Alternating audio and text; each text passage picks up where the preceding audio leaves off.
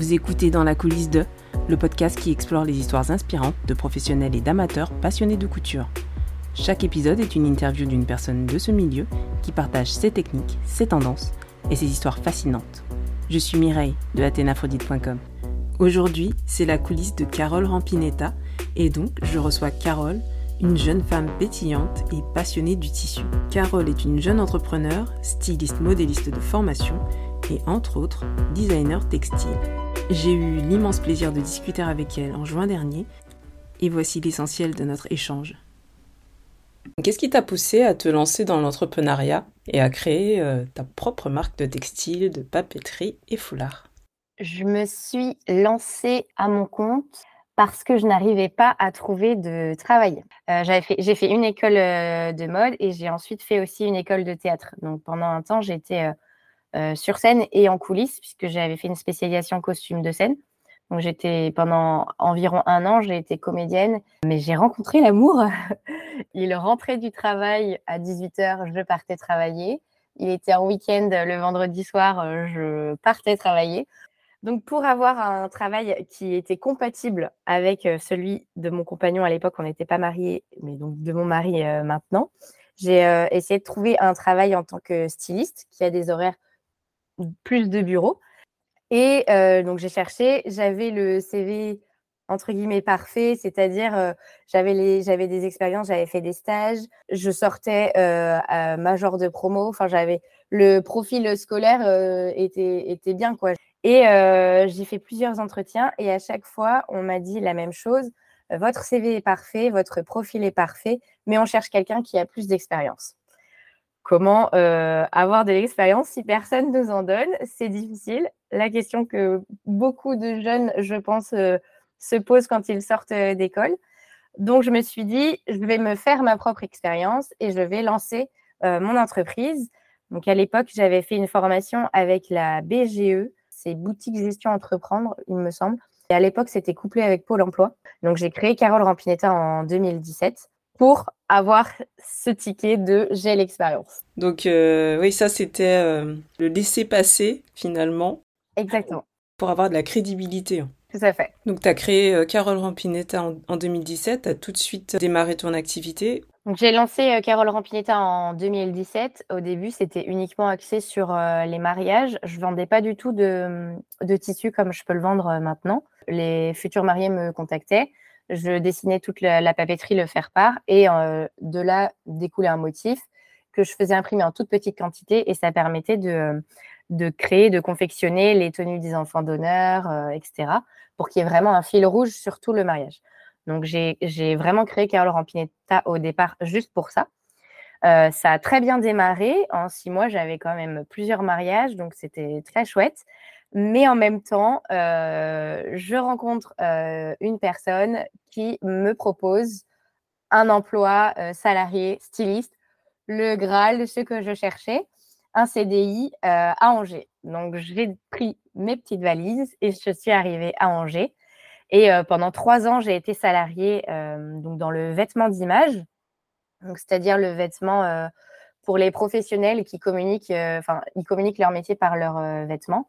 Par exemple, on était leader sur les parcs de loisirs en France, donc on faisait pas du tout le costume, les costumes de scène, mais on faisait toute la partie staff, les polos, etc. Donc voilà, pendant trois ans, j'étais vraiment à plein temps sur, sur mon entreprise salariée en tant que styliste responsable de collection. Et donc, j'ai laissé de côté Carole euh, Rampinta. Tu vois, j'imaginais pas euh, forcément des stylistes euh, pour parc d'activité, par exemple, tu vois. Super intéressant. Ah si, en fait, les, tous les métiers qui, qui doivent avoir un, un, habit, un vêtement pour communiquer sur leur métier, ben, ça s'appelle du, du, vêtement d'image. Donc, ça va aux uniformes d'hôtesse de l'air, aux personnes qui travaillent dans les parcs, donc tout le staff. Même, ça peut être des chaînes de restaurants, euh, souvent ils ont des tabliers, les, des brigades de cuisine, etc. Où du coup, il faut euh, avoir le logo de l'hôtel, euh, le logo du restaurant. Donc voilà, il y a, en fait, il y a, énormément de, choses à faire dans le vêtement d'image. C'est très, très chouette. Donc, si j'ai bien compris, pendant trois ans, tu as eu cette activité de salarié. Et donc, tu as vraiment débuté tout ce qui est ben, textile en 2020, c'est ça? Qu'est-ce qui a fait que tu que tu aies, tu démarré cela? Alors, je suis restée styliste du coup dans cette, dans cette entreprise pendant trois ans. Les uniformes, le vêtement d'image, c'est super chouette. Il y a énormément de choses à faire. Mais pour l'instant, ça reste quand même des coupes qui ne, sont pas très innovantes. C'est du polo, c'est de l'uniforme, c'est du tailleur. Et c'est aussi des, couleurs qui sont très normées. Il y, a, beaucoup de chartes graphiques dans ce, milieu-là. C'est souvent du bleu marine, du rouge, du blanc, du gris, parfois quelques petites touches de couleur si, ce sont des parcs de loisirs. Mais voilà, je sortais de costume de scène où c'était vraiment pop, pop, pop dans les couleurs. je dessine depuis que je suis toute petite. J'ai enfin, je suis vraiment attirée par les couleurs, tout ce qui est très, très coloré m'attire. Donc voilà, j'avais besoin de revenir à mes premiers amours, de retrouver cette envie créative. Euh, et je pense que dans ce métier-là, euh, qui est très chouette, mais moi, je commençais à m'éteindre un petit peu au niveau de ma créativité. Et en plus, l'arrivée de ma fille, donc euh, l'univers de l'enfant, c'est quelque chose qui est super chouette parce que là, on peut se permettre plein de couleurs, tout ça. Donc voilà, il y a eu tout ce chamboulement, le Covid, le fait de vouloir revenir à, mon entreprise, me dire que c'était peut-être un ticket pour avoir un, emploi salarié, mais au final, c'était quand même cool. Donc euh, voilà, avec tout ça, je me suis dit, bah, ça y est, je vais reprendre mon envol et je vais me remettre à mon compte. Et donc là, on était en 2021. Donc tu as dit que quand tu étais petite, tu dessinais déjà. C'est quoi ta formation, euh, ta formation initiale au niveau du, dessin? Comment tu t'es formée? Je pense que mes parents pourraient dire que j'ai dessiné avant de parler. Maman m'a avoué qu'elle avait dû changer une tapisserie d'une location puisque j'avais écrit, enfin dessiné sur les murs, bref. Voilà, donc je dessine depuis que je suis toute petite. J'ai vraiment les, mains dans, dans, la couleur depuis que je suis toute petite. Le plus beau cadeau de ma vie reste et restera cette palette énorme de couleurs reçue pour mes six ans de ma grand-mère. Euh, en plus, on habitait aussi à la campagne. Euh, je ne suis pas campagnarde du tout. Du coup, je me suis vraiment mise à, dessiner et à développer cet attrait pour le dessin qui était déjà euh, très, très, très fort. Voilà, j'ai énormément dessiné depuis que je suis toute petite.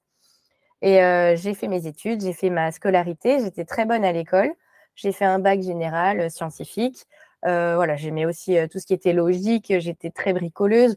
Donc le métier d'ingénieur m'intéressait beaucoup. Et arrivé en terminale, je visite des écoles d'ingénieurs et petite dépression, je pense, c'est pas du tout fait pour moi. Je me reconnais pas du tout dans ces études-là. Euh, j'avais une énorme envie d'apprendre à coudre depuis le collège. Je pense que j'ai fait une petite frayeur à mes parents à ce moment-là. Et euh, parce qu'ils se disaient, mais euh, Carole, normalement, elle est joyeuse, quoi. Et donc, je me suis dit, ben, on va quand même visiter des écoles plus d'art, puisque je dessine depuis que je suis toute petite, puisque il y avait une idée quand même dans ma tête de costume de scène, de styliste qui était là et, je pense que je n'osais pas la dire puisque j'avais le profil scolaire euh, parfait euh, pour, euh, pour des hautes études. quoi. Et donc, on visite des écoles d'art et la révélation, bah oui, c'est là qu'il faut envoyer Carole. quoi. Donc, j'ai fait une école d'art à Nantes, une prépa en, en art appliqué. Et ensuite, je me suis spécialisée dans la mode et dans le costume de scène. Tes parents t'ont soutenu dans la recherche du, métier ou en tout cas du domaine qui t'intéressait, c'est, enfin, j'ai l'impression en tout cas qu'ils t'ont soutenu et ils sont pas, ils sont pas euh, restés sur le fait que tu avais un niveau excellent et qu'il fallait que tu fasses des grandes études dans sciences, par exemple. Et euh, ça, c'est super important. Enfin, en tout cas, c'est, c'est ce qui se dégage euh, de ce que tu viens de me dire. Complètement. J'ai toujours eu le, soutien de, mes parents dans, dans tous, les choix. Alors, est-ce que le fait d'être la dernière d'une fratrie de trois, ça, aide aussi? Les, grands sont passés avant et donc du coup, ils ont, facilité le chemin, peut-être. Les maths, c'était plus possible. J'étais bonne, mais ça m'a, m'intéressait plus. Et, euh, et j'ai fait art plastique du coup en, en terminale pour le bac. Et là, je me suis éclatée. Donc, je pense qu'ils ont vu que vraiment le, l'endroit où je m'épanouissais le plus, de, de toute façon, c'était ça. Et à mon avis, ils le savaient dès le départ. Donc, oui, quand on a visité tous les trois, mes deux parents et moi, euh, les écoles d'art, euh, bah, ils se sont dit, euh, oui, en fait, c'est, évident. Donc, forcément, on, te pousse et forcément, et ils étaient même plutôt fiers parce que bah, parce qu'ils voyaient leur fille complètement s'épanouir dans ces études-là. Donc, oui, oui, ça, c'est sûr que j'ai eu un soutien inconditionnel de mes parents. Donc, euh, j'ai énormément de chance là-dessus. Je le sais puisque je sais que ce sont des études qui font, qui font peur. où forcément on se dit bah, quels sont les débouchés derrière? C'est pas des, des, métiers classiques, mais il faut y croire et c'est sûr que si on a le soutien de ses parents, c'est quand même beaucoup plus facile. C'est bien qu'ils aient voulu t'encourager dans ton épanouissement en tout cas. Et en plus, ils sont très contents maintenant puisque je, je coupe pour eux. Donc euh, voilà, ils ont leur truc euh, sur mesure. Donc euh, ils sont très contents. Et ben voilà, tu, les remercies à ta façon. Comment tu as appris à transposer tes dessins sur, sur du tissu? J'ai fait une école de mode. Je suis sortie de, de là, j'avais la casquette de styliste modéliste. Mais pendant les études, on a eu quelques cours sur les logiciels donc notamment euh, Illustrator et Photoshop, où on nous a appris euh, à, dessiner un motif et à surtout créer un fichier de mise au raccord, donc d'avoir un fichier qui puisse se répéter à l'infini, aussi bien horizontalement que verticalement. Et donc à partir de là, moi, ça m'a vraiment intéressé. Mais euh, je n'ai pas une formation de designer textile dans le sens où, oui, je, fais du design textile, je, je crée des imprimés pour des surfaces, donc ça peut être du textile, mais aussi bien de la papeterie, du papier peint, euh, de la vaisselle. Donc voilà, mais en imprimé. Mais j'ai pas par contre la formation euh, que, certains peuvent avoir quand ils, se quand ils font une spécialité là-dedans, de tissage, de jacquard, où là c'est une manière complètement différente de voir le produit. Beaucoup de designers textiles qui sont dans le print, donc dans l'imprimé, sont euh, uniquement des, graphistes à la base ou des illustrateurs. Je me, je me ressens plus illustratrice de motifs puisque je ne travaille pas du tout la partie jacquard, euh, tissage, que là, des vrais designers textiles euh, euh, ont comme bagage et peuvent savoir faire. Donc, j'ai appris à l'école à faire ce raccord-là, enfin, créer ces fichiers-là. Et après, c'est vraiment en autodidacte où, à force de faire, de faire, refaire, refaire, refaire, ben, on apprend, on se plante, on se trompe, et puis en fait, euh, des fois ça marche et c'est cool. Donc il y a des bases euh, que tu as apprises en école de mode et après tu t'es formé euh, sur le tas avec l'expérience. Maintenant, ça roule. Tout à fait. Maintenant je sais faire.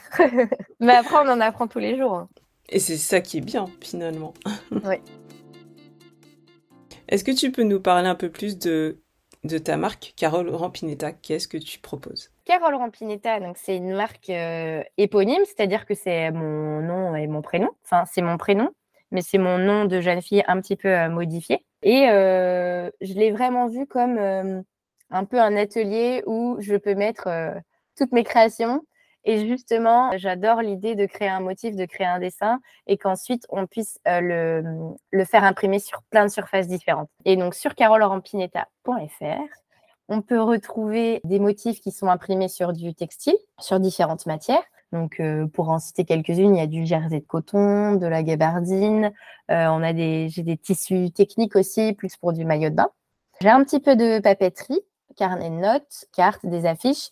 Euh, ce que j'aime énormément en papeterie, c'est tous les faire-part de mariage. Donc ça, c'est pas tellement présent sur le site internet, c'est vraiment plus en devis personnalisé, plus en sur-mesure, où là, je dessine vraiment pour les, pour les futurs mariés euh, toute une gamme de papeterie à leur image pour leur grand jour. Et ensuite, en produit fini, il y a les foulards, quelques paréos et des bandanas pour enfants. Le tissu à l'état brut, c'est vraiment pour euh, coudre derrière. Et euh, j'ai quand même pas mal de clients qui aiment bien euh, ce que je dessine et ce que je propose, mais qui ne cousent pas forcément. Donc, c'est pour ça l'idée, c'est d'avoir des produits finis pour aussi toucher cette clientèle-là. Et donc, normalement, il va y avoir d'autres surprises et d'autres produits qui vont arriver. Et j'espère avant la fin de l'année.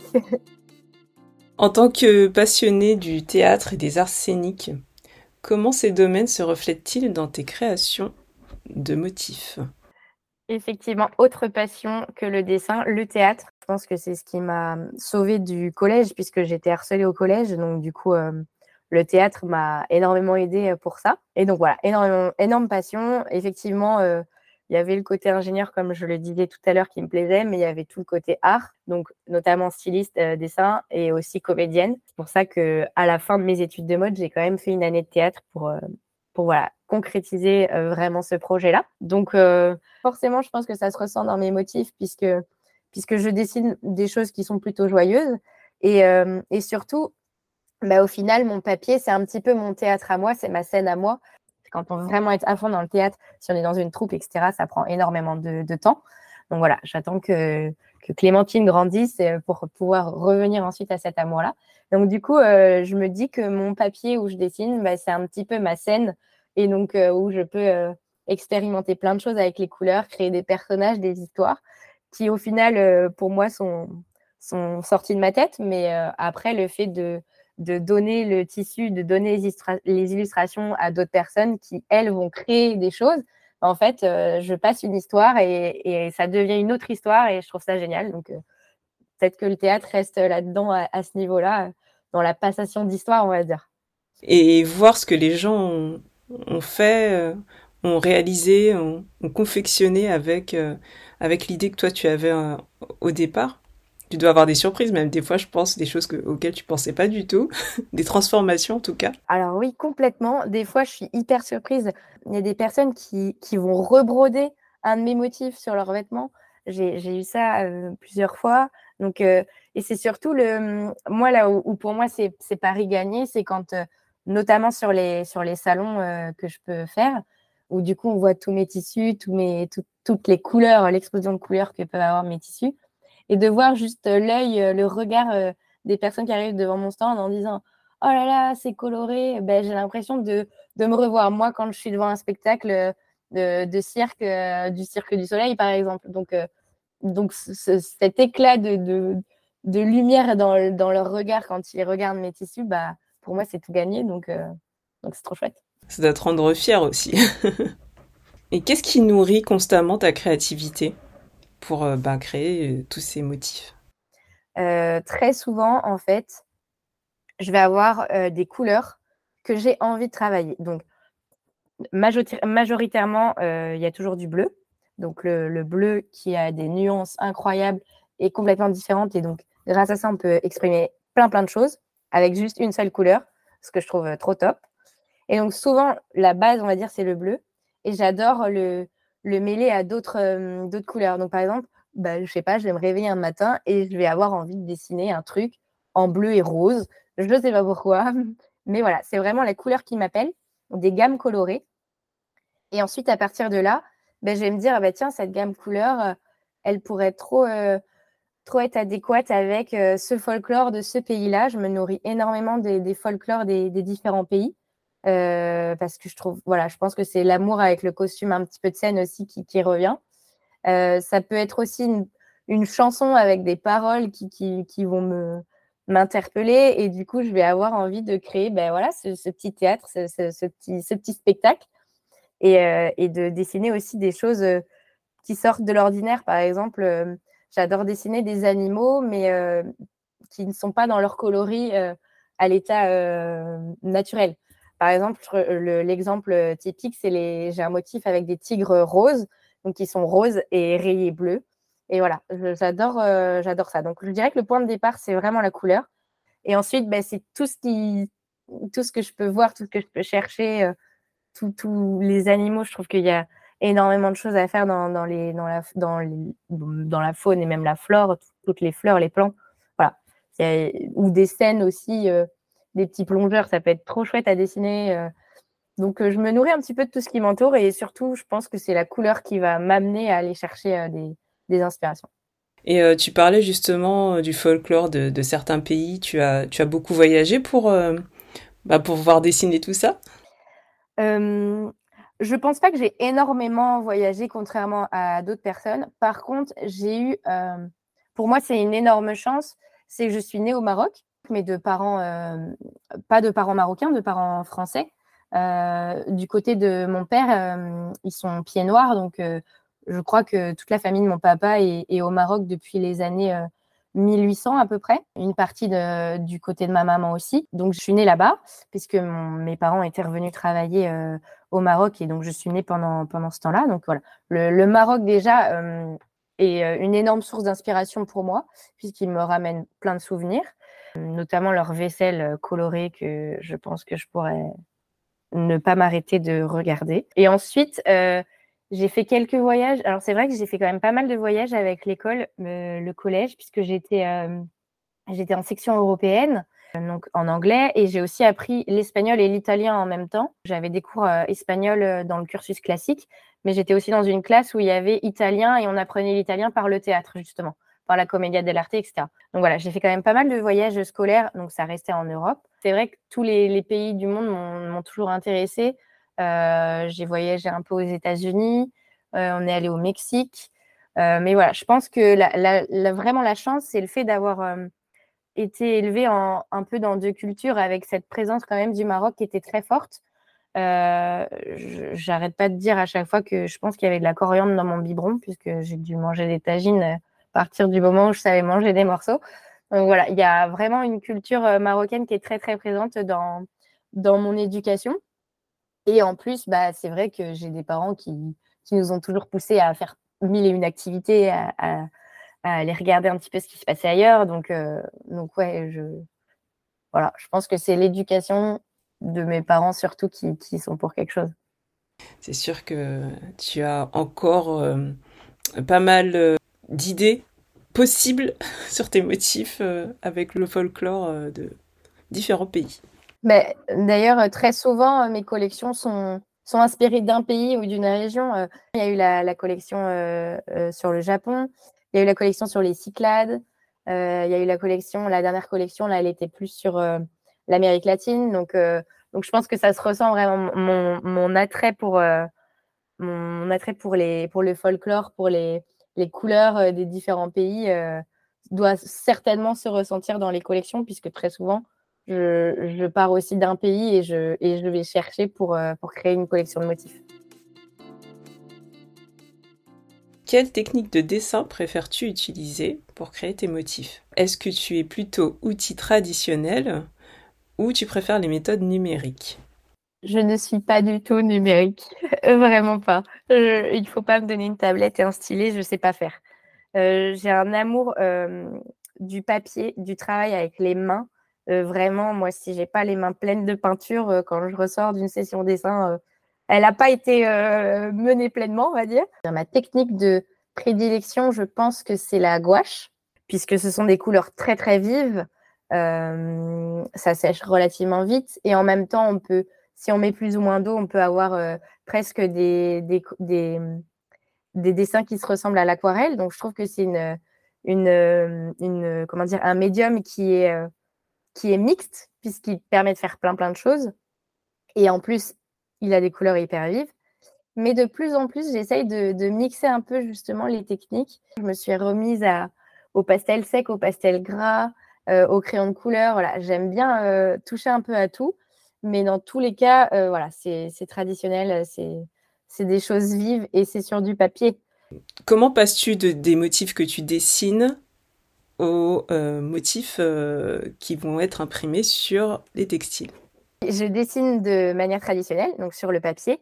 Et pour passer sur l'ordinateur, en fait, je prends photo ou je scanne euh, alors, je scanne si j'ai un très bon scan.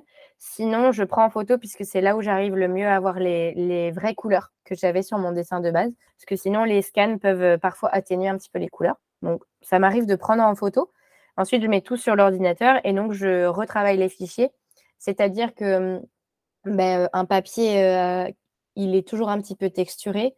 Donc, quand on le prend en photo ou quand on le scanne, ben, le blanc n'est pas vraiment blanc. Il y a plein de petites zone un peu grisée parce qu'on a les textures du papier. Donc voilà, il y a tout ce travail-là à faire sur l'ordinateur pour avoir un, juste le dessin euh, qui est enlevé du papier euh, vraiment propre avec des contours euh, nets, pas de, pas de blanc moche qui se balade, entre guillemets.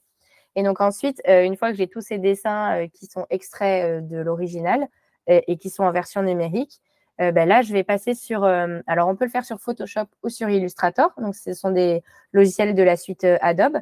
Euh, souvent, on est plus l'un ou plus l'autre. Moi, je suis complètement Illustrator. Donc, je fais tout sur Illustrator. Et donc, c'est là où je vais créer le fichier qui euh, peut se répéter euh, à l'infini horizontalement et à l'infini verticalement. Et ce qui permet ensuite d'avoir justement des tissus imprimés sur des grands métrages. Et donc, c'est ce fichier-là, moi, que j'envoie en fait à, mes imprimeurs. En tout cas, tu, maîtrises toute cette partie avant qu'elle soit envoyée à, à l'imprimeur. Quelle matière préfères-tu travailler lorsque tu couds?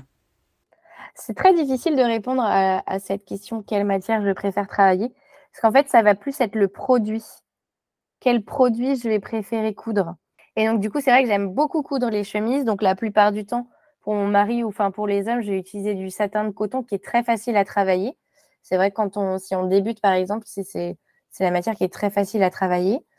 Euh, alors que euh, mes sœurs ou, ma maman, elles peuvent préférer des chemises en, viscose. Donc c'est un petit peu plus, fluide, mais euh, elles, travaillent quand même très bien. Donc en fait, c'est peut-être pas la matière que je préfère travailler, la viscose. J'aime beaucoup travailler le, la gabardine de coton parce que je trouve que ça se tient bien, ça glisse pas, ça fait des, pièces un petit peu plus plus, euh, comment dire, plus technique, plus structuré. On va être sur de la combinaison, du pantalon, euh, des vestes. C'est des, pièces plus importantes. Donc, euh, en, termes de, ouais, de technicité, on va parler de grosses pièces, quoi.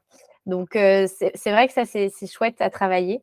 Je ne sais pas si j'ai une matière de prédilection que j'aime travailler, mais c'est plus la fin, où en fait, on oublie un peu tous les coques qu'on a eus et puis, puis on se dit, oh, c'est quand même cool. Quels sont tes conseils pour les passionnés de couture qui souhaitent utiliser tes tissus pour créer leurs propres vêtements? Euh, Le conseil, ce serait lâchez-vous, puisque c'est vrai que ça, on pourrait penser que ce sont parfois des motifs un peu audacieux, où euh, les gens pourraient se dire bah non, je n'ai pas osé porter ça, je ne porte pas tellement de motifs. Euh, est-ce que je me vois vraiment avec des citrons bergamote en chemise Je suis pas sûre. Et moi, j'ai envie de leur dire, bah, osez en fait. Si, si, si, lâchez-vous, osez. Et puis, euh, si vous avez eu un coup de cœur sur un motif, bah, c'est qu'il était fait pour vous et vous allez trouver le projet. Donc, euh, je dirais le meilleur conseil que je pourrais dire, c'est oser. Et utiliser des aiguilles microtex. C'est très, très bien. Voilà. je confirme. Es-tu sensible aux questions environnementales vis-à-vis -vis de la consommation de tissus?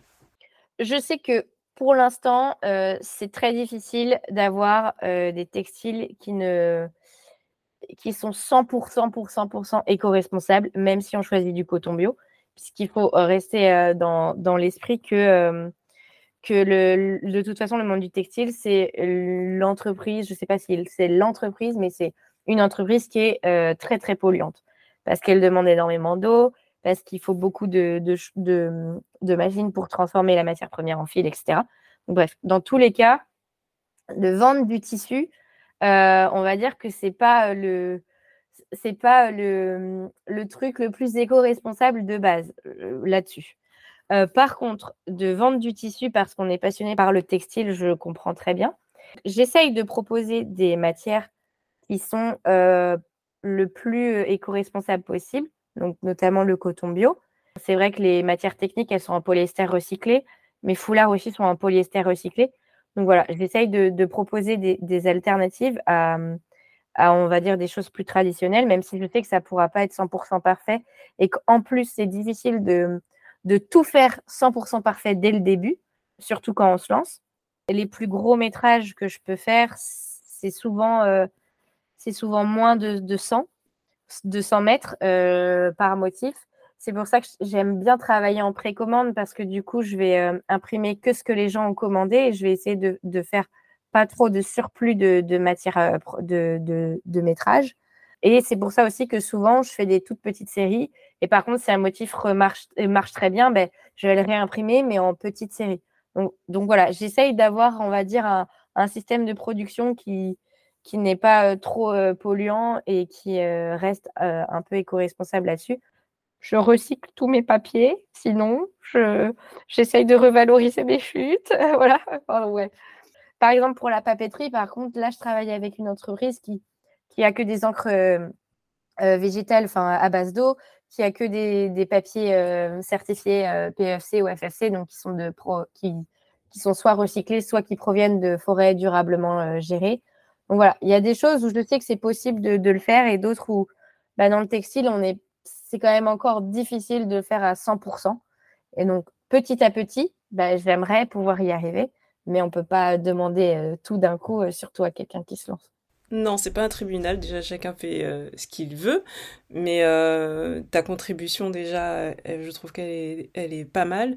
Euh, et puis, comme on dit, ce sont les petites gouttes qui font de grandes rivières. Donc, euh, si tout le monde euh, contribue un petit peu à, sa façon, voilà, ben, c'est comme ça qu'on va, qu'on va tous avancer dans une bonne direction, en tout cas une bonne dynamique pour, pour préserver bah, notre environnement et puis même l'homme. De toute façon, pour avoir du, tissu 100% français, tissé en France, etc., c'est compliqué puisqu'on n'a pas de tellement. Alors peut-être qu'il y en a, mais ça doit être infime. Il n'y a pas de champ de coton en France. Donc, dans tous les cas, la matière première sera majoritairement à 90% des cas importée.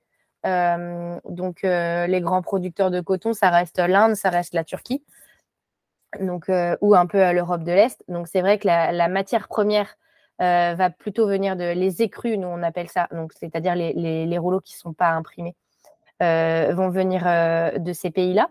Par contre, pour l'impression textile, c'est vrai que je vais plutôt rester en France ou en proche Europe, donc c'est-à-dire j'ai un, imprimeur qui est aux Pays-Bas.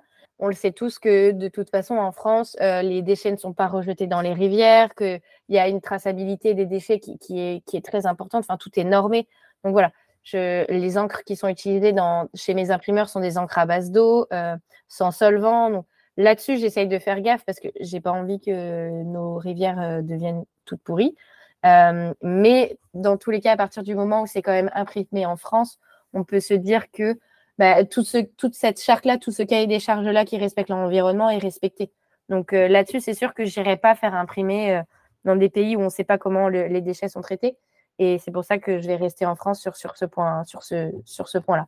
Mais pour avoir des matières françaises qui viennent de France, ça reste quand même compliqué, il faut, faut, l'avouer. En tout cas, euh, à défaut d'être local, tu restes euh, au moins dans l'Europe. Et euh, c'est déjà, c'est déjà une bonne chose. C'est ça. Oui, c'est vrai qu'en France, on a plus des champs de lin que de coton. Alors, bah oui, premier producteur du lin, c'est la France. Et après, c'est sûr que, par exemple, si je vais, j'aimerais, petite, euh, petit teasing, j'aimerais par exemple proposer un, jacquard euh, dans une de mes futures collections. Et ça, je sais que je vais pouvoir avoir un fournisseur qui va être 100% français du tissage du, du, du, tissu jusqu'à, enfin, où tout sera fait en France parce qu'on a le savoir-faire. pour l'instant, le savoir-faire de tissage pour faire de la popeline, etc., mais on l'a malheureusement plus en France, ou vraiment à à toute, toute petite échelle. Et il faut savoir aussi que si on veut proposer euh, des prix qui restent cohérents et qui restent accessibles, ben voilà, il faut faire des choix. Et, euh, donc pour ça, la matière première, euh, oui, elle n'est pas française, mais toute la partie impression, elle l'est. Et, voilà. C'est sûr qu'il y a une grande question de comment faire revenir le savoir, le savoir-faire français aussi, ou le savoir-faire en France Des fois, moi, ça me, ça me, désole, entre guillemets, un petit peu, parce qu'il y a parfois euh, des gens qui vont dire Ah ouais, mais c'est fait en Chine, euh, c'est pas terrible. Ben oui, effectivement, c'est pas terrible d'un point de vue, on va dire, euh, écologique, parce qu'il y a le transport aérien ou par voie maritime ou par voie routière, etc. Et donc, ça, ça pollue. Mais en même temps, le savoir-faire est là-bas et c'est très bien fait. Oui, j'ai pas envie d'aller dans des pays où, où on va dire on exploite les enfants, etc. Mais il y a des pays en Asie, notamment par exemple la Chine, où quand même maintenant c'est pareil, c'est normé, il y a, y, a, des audits. Tout ça, par exemple, il y a plein d'entreprises chinoises qui, sont, qui sont très réglo et qui sont parfaites sur ce point de vue-là. Et, et c'est pas parce que c'est fait en Chine que c'est pas bien. leur savoir-faire est bon c'est sûr que par exemple, euh, la plupart des matières euh, techniques aujourd'hui, euh, donc par exemple, alors je me trompe peut-être, hein, mais, mais moi c'est ce que, ce que je, je, me rends compte quand je lis ou quand j'échange avec d'autres personnes, avec d'autres industriels, mais la plupart des matières techniques, tout ce qui est lycra, maillot de bain, etc., ben, souvent ça transite par la Chine parce que le savoir-faire est là-bas. Euh, et parce que c'est eux qui savent recycler le polyester et que oh, malheureusement, on n'a pas encore ça en France, on n'a pas encore ça euh, ou en proche Europe. Et c'est pas parce que c'est ailleurs et un peu loin que c'est forcément euh, mal fait, que c'est forcément de l'exploitation, etc. Non, il y a des choses qui sont aussi très cadrées dans d'autres pays et, c'est avec cela qu'il faut travailler et c'est cela qu'il faut trouver. Pour l'instant, avoir du, des, choses 100% françaises à prix accessible, bah, c'est plus compliqué. Je veux bien faire un tissu 100% euh, français, etc., mais, mais ce ne sera pas vendu à une vingtaine d'euros le mètre. Quoi. Euh, donc, il y a ça aussi qui. Est-ce que les, les, gens sont prêts à, mettre 60 euh, euros du mètre dans un truc parce que c'est fait en France Donc, il y, a, y, a plein de paramètres à prendre en compte. Et moi, je ne peux pas me permettre de lancer une production de 100 mètres en France si je sais que derrière, ce ne sera pas vendu. Enfin, ce serait, des... ce serait me, tirer une balle dans le pied, quoi. justement, tu, parlais un peu de ne pas vendre euh, du tissu à 100 euros le mètre. Est-ce que tu arrives à vivre de ton activité? Alors, si j'étais toute seule, euh, je ne vivrais pas de mon activité. Euh, moi, j'ai la chance d'être, d'avoir quelqu'un dans ma vie, d'être mariée et qui travaille, qui a un boulot salarié. Et donc, euh, entre guillemets, c'est lui qui, va, qui permet d'avoir le salaire qui nous permet d'avoir un toit sur la tête, d'avoir un frigo rempli, etc. Si j'étais toute seule à mener la barque, non, euh, clairement, je ne pourrais pas en vivre. Euh, j'ai eu la chance aussi d'avoir une rupture conventionnelle, donc du coup d'avoir eu le chômage pendant un an et demi, et donc d'avoir de ne pas m'être payé moi pendant un an et demi, parce qu'en fait j'avais le, chômage. Donc, euh, donc, du coup, voilà, tout ce que j'ai pu avoir comme bénéfice, ben, en fait, je l'ai fait rentrer dans l'entreprise et, c'est ce qui me permet, une fois que le chômage était terminé, d'avoir pu continuer. Euh, maintenant, euh, moi, je me rémunère en fonction du, chiffre d'affaires que je fais par mois, qui n'est pas, pour l'instant, pas linéaire. Donc, c'est-à-dire qu'il y a des mois où ça va très, très bien fonctionner, souvent aux sorties de collection. Et après, des mois où il y a moins de nouveautés, ben oui, le chiffre d'affaires est moins, important. Ça dépend aussi des projets professionnels que je peux avoir à côté, parce que je n'ai pas uniquement le site internet, je vais aussi euh, faire des prestations d'illustration pour, euh, pour euh, d'autres personnes. Et donc, moi, j'ai un chiffre d'affaires qui, fluctue au, fur et à mesure des mois. Et donc, souvent, je vais, je vais, je vais me faire une rémunération en, fonction du, du, en fonction du, de mon chiffre d'affaires. Et euh, là où moi, le, but que je voudrais atteindre, vraiment, c'est de pouvoir me payer, par exemple, ce que je recevais euh, comme chômage. Déjà, si j'arrive à me payer ce que je gagnais au chômage, ben là, j'aurais quand même bien réussi, je trouve. C'est pas mon salaire qui, va payer le loyer, etc. Par contre, ben, je suis contente de pouvoir apporter les petits bonus. Donc, grâce, à, grâce, on va dire, à, à, ce que je gagne, on peut faire un resto, on peut on peut aller un petit peu en vacances. donc voilà. Enfin, j'ai de la chance d'avoir mon conjoint qui me suit là-dedans et qui, et qui me laisse vivre de ma passion. Et en même temps, ben voilà, j'apporte les petits bonus, les petits cadeaux de temps en temps, les petits plaisirs de la vie. Donc, donc c'est cool. Chez le petit plus. Bah oui, on parle encore finalement de l'appui, du soutien de son entourage. c'est hyper important. merci de ta transparence en tout cas, Carole. Dernière petite question. Quel message aimerais-tu faire passer à la communauté couture? Alors, à la communauté couture, je leur souhaite de toujours s'éclater derrière leur machine à coudre euh, et, de, et que ça reste vraiment euh, quelque chose de, de une passion et quelque chose qui, nous mette de bonne humeur. Voilà, moi, je veux transmettre de la joie aux gens. Donc, euh, voilà, j'espère que des fois, c'est vrai qu'elles sont reloues, ces machines à coudre, mais ça nous apporte que du plus normalement. Oui, c'est généralement positif en tout cas. Merci Carole d'avoir été l'invitée de mon émission dans la coulisse 2. Je te dis à bientôt. À bientôt et merci beaucoup à toi. Pour profiter des motifs joyeux, colorés et poétiques de Carole Rampinetta, direction son e-shop carolerampinetta.com tout attaché. Pour échanger avec Carole et voir ses actualités, abonnez-vous à son compte Instagram Carole Rampinetta tout attaché et son compte Facebook Carole espace Rampinetta. C'est la fin de cet épisode. Merci de votre écoute. Si cette rencontre vous a plu, n'hésitez pas à mettre des étoiles sur Spotify ou Apple Podcast. Vous pouvez aussi partager ce podcast à votre entourage. Pour échanger avec moi, rien de plus simple. Retrouvez-moi sur www.athénaphrodite.com et aussi sur les réseaux sociaux. A tout de suite